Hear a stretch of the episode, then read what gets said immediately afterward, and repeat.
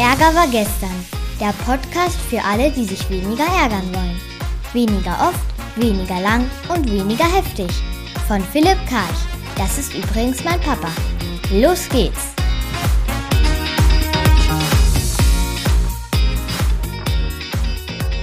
Ja, machen wir nach längerer Zeit mal wieder einen Podcast. Und zwar, es gibt ja die Andi Egger Wochenshow und es gibt ein Newsletter und so weiter. Und ich habe mir überlegt, der Podcast, der wird künftig was mit Filmen zu tun haben. Ich gucke ja Netflix und die anderen Streamingdienste und da gibt es ja immer wieder Filme, die mich sehr bewegen. Und die haben meistens auch was mit Ärger zu tun, mit Persönlichkeitsentwicklung, mit Lebensglück und so weiter. Und das ist jetzt der Startschuss zu dieser neuen Serie.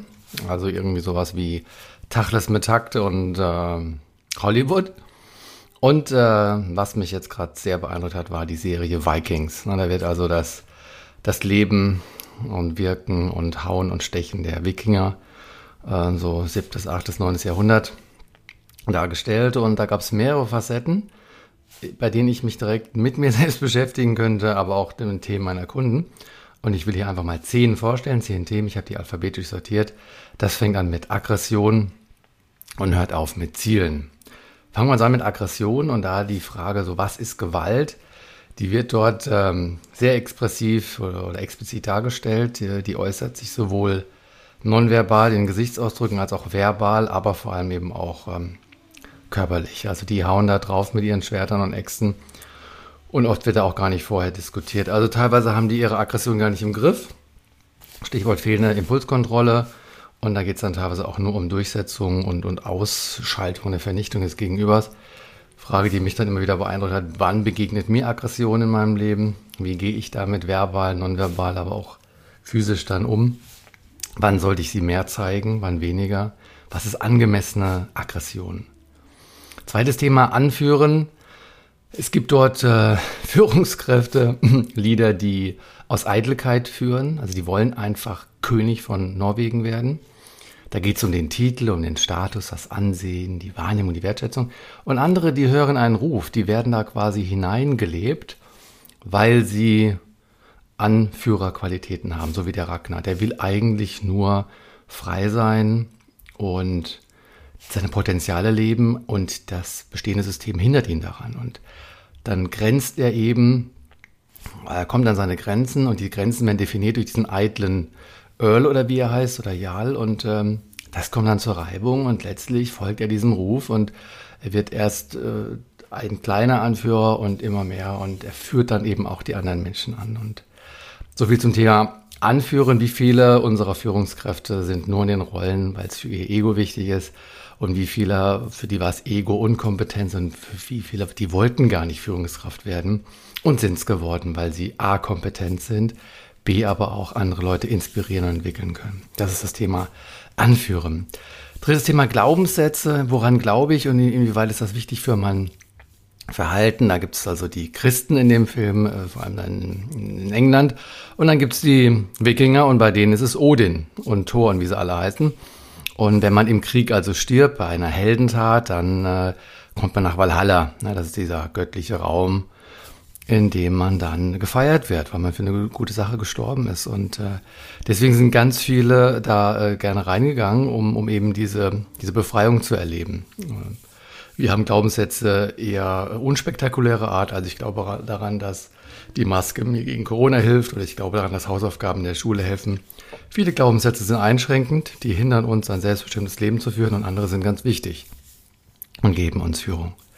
Ähm, vierter Punkt, das Thema Freitod, da spielt eine Gunhild mit, die wird dann verheiratet an einen oder soll, soll seine Gemahlin werden und die sagt halt, nee, geht nicht, ich liebe den anderen noch, der ist schon tot und dann kann ich dich nicht heiraten und ich wähle den Freitod und dann zieht die sich da aus vor allen und äh, macht einen Kopfsprung ins Wasser und schwimmt halt da in diesen Fjord hinein und die Musik, also ich, ich hab, krieg jetzt wieder Gänsehaut und dann irgendwann gehen die Kräfte aus und sie stirbt mit einem Lächeln im Wasser und denkt an den Mann, den sie geliebt hat, nämlich den Björn. Ähm, das war Punkt 4. Kommen wir zu Punkt 5, und zwar Identität. Es gibt verschiedene Charaktere, die verschiedene Reisen dadurch laufen. Da gibt es einmal den Floki, das ist der Bootbauer, der am Anfang ziemlich rabiat, ziemlich sadistisch, entrückt, so ein bisschen freaky unterwegs ist. Ähm, der macht so eine Heldenreise. Der wird also immer mehr zu einem, der, der pießig wird. Also der endet fast als Buddha am Ende Äh, und das ist erstaunlich, wie der in diesen sechs Serien oder fünf, weiß ich mehr genau, diese Entwicklung, die deutet sich gar nicht an. Und ich habe am Anfang den absolut abgelehnt. Und am Ende war ich extrem traurig, dass der dann einfach so starb. Und gut, ich mache jetzt keinen Spoiler. Jedenfalls, Floki hat also eine DNA, aber er wird über eine Sozialisation, über eine Evolution, würde ich sagen, zu der besten Version seiner selbst, wenn ich das beurteilen darf. Ne? Also liebevoll, einfühlsam, ausgleichend. Er hat selbstfürsorgliche Aspekte, das wären so die maskulinen und die sozialverträglichen, die femininen. Wobei ich jetzt nicht sagen will, alle Männer sind maskulin, alle Frauen sind feminin, das ist einfach eine Dualität. Dahinter hingegen der Ivar, das ist ein Sohn äh, von, von Ragnar und der hat so eine gewisse DNA, der macht auch eine Evolution durch und man denkt dann, oder ich habe immer wieder gedacht, oh, jetzt wird der ja auch einen für ihn guten Weg, ne? also gut, so liebevoll, verbunden. Aber am Ende bricht die DNA wieder durch. Ne? Er ist dann richtig gelangweilt von dem Frieden und muss wieder Terz machen. Also der Unterschied zwischen DNA und Sozialisation im Zusammenhang mit Identität, das war Punkt 5. Dann Punkt ähm, 6, da kommen wir zum Thema Lieben, bedingungsloses Lieben. Ragnar bekommt einen Sohn, eben diesen Ivar, und der hat äh, ist boneless, ne? er wird halt boneless, ne? hat also keine stabile Knochenbau im, Bein, im Beinbereich und wird nie richtig laufen können. Also ist quasi ein Krüppel, wird er da so genannt. Und er hält das nicht aus, Ragnar, und legt den aus in der, in der freien Wildnis, ähm, will ihn den Wölfen übergeben oder seinem Schicksal. Also er trennt sich von ihm. Ob es jetzt ein Ego ist oder damit er die eigene Schmach oder das Lebensunglück ihm erspart, das weiß ich nicht genau. Jedenfalls seine Mutter spürt das irgendwie, geht hinterher und rettet ihn. Und ähm, tja, wo, wo ist jetzt hier, was ist jetzt bedingungslose Liebe? Ablegen im Wald, wer tut sich da wem Gefallen? So viel zum Thema Liebe beziehungsweise bedingungslose Liebe. Dann Machiavelli, die sind unfassbar drauf, die manipulieren die ganze Zeit, die instrumentalisieren die ganze Zeit. Ragnar zum Beispiel spürt, dass äh, er nicht mehr viel erreichen kann, die Kräfte schwinden und dann geht er nach England ähm, und liefert sich aus und weiß genau, wenn er dort sich ausliefert, dann wird es dazu kommen, dass seine Söhne ihn retten werden, also nicht retten, sondern rächen werden. Und das ist dann seine, äh, sein Impuls, seinem Leben noch Sinn zu geben indem er seine Söhne quasi instrumentalisiert und manipuliert, seinen Tod zu rächen. Er opfert sich, was er vergleichsweise für ein kleines Opfer hält, um gleichzeitig die anderen zu aktivieren. Und das tun die dann auch. Ja, Machiavelli. Ähm, das war Thema 7. Dann haben wir Thema 8, Ressourcenknappheit. Äh, das ist Mittelalter, da gab es noch keine Heizung und da gab es noch keinen Rewe und gar nichts. Die leben teilweise vom, vom, von der Hand in den Mund und wenn es dann im Winter kalt ist, dann ist das das nackte Überleben und wie diese Ressourcenknappheit, die auf der einen Seite zusammenschweißt, also wo auch eben geteilt wird, aber wo es eben auch dann das Ego dann da richtig blühen kann. Und wo haben wir das nicht mit Ressourcenknappheit? Ne? Wir haben zwei Mitarbeiter und aber zwei Führungskräfte, die auf die zugreifen wollen oder wir haben zu wenig Zeit oder zu wenig Geld. Also wie Ressourcenknappheit uns auch immer wieder so wegführt aus, aus der Gemeinschaft. Dann Punkt 9, äh, Sex, äh, Fremdgehen. Also der Ragnar äh, ist an einem Ort, wo eine sehr schöne Frau, ich glaube, das kann ich so allgemein sagen, ihm begegnet und ich habe mich jemand mit Ragnar identifiziert und dachte, wow, was für ein Geschenk, diese schöne Frau jetzt hier zu treffen. Und Ragnar hat aber auch eine Frau äh, an einem anderen Ort. Er ist aber hier auf Reisen sozusagen und dann passiert es, dass die sich beide begehren und es kommt zum Sex und es war für mich als Mann, der sieht, wie ein Mann von einer fremden Frau verführt wird. Ich glaube schon, dass man das so sagen kann, dass die Initiative von einer anderen Frau ausging. Das war für mich moralisch okay, wohingegen ähm, die Frau dann auch verführt wird von Odin, der kommt also an in Form eines Menschen und ich habe in ihrem Blick was ganz anderes gesehen als in seinem, also in dem Blick von Ragnar war Freude, Lust, Freiheit. In ihrem Blick war auch irgendwie so angezogen sein, aber da war was von Angst. Also da war irgendwas von, ich sollte das nicht tun oder ich will das nicht tun. Alles nur meine Projektion. Und für mich auch so die Relevanz, wie gehen wir um mit, mit Treue, mit, ich finde den Begriff Fremdgehen ja komisch, weil das ja schon ein Urteil ist.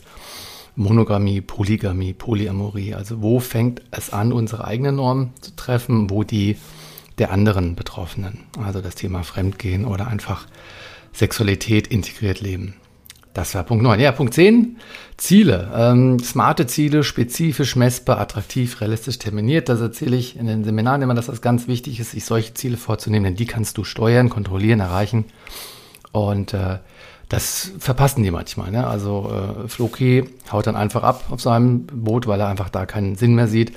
Hat Glück, landet auf Grönland und äh, findet dort quasi eine neue Bestimmung. Das war kein smartes Ziel. Das war einfach ein, ein Hoffen, ein sich hingeben, das ging gut.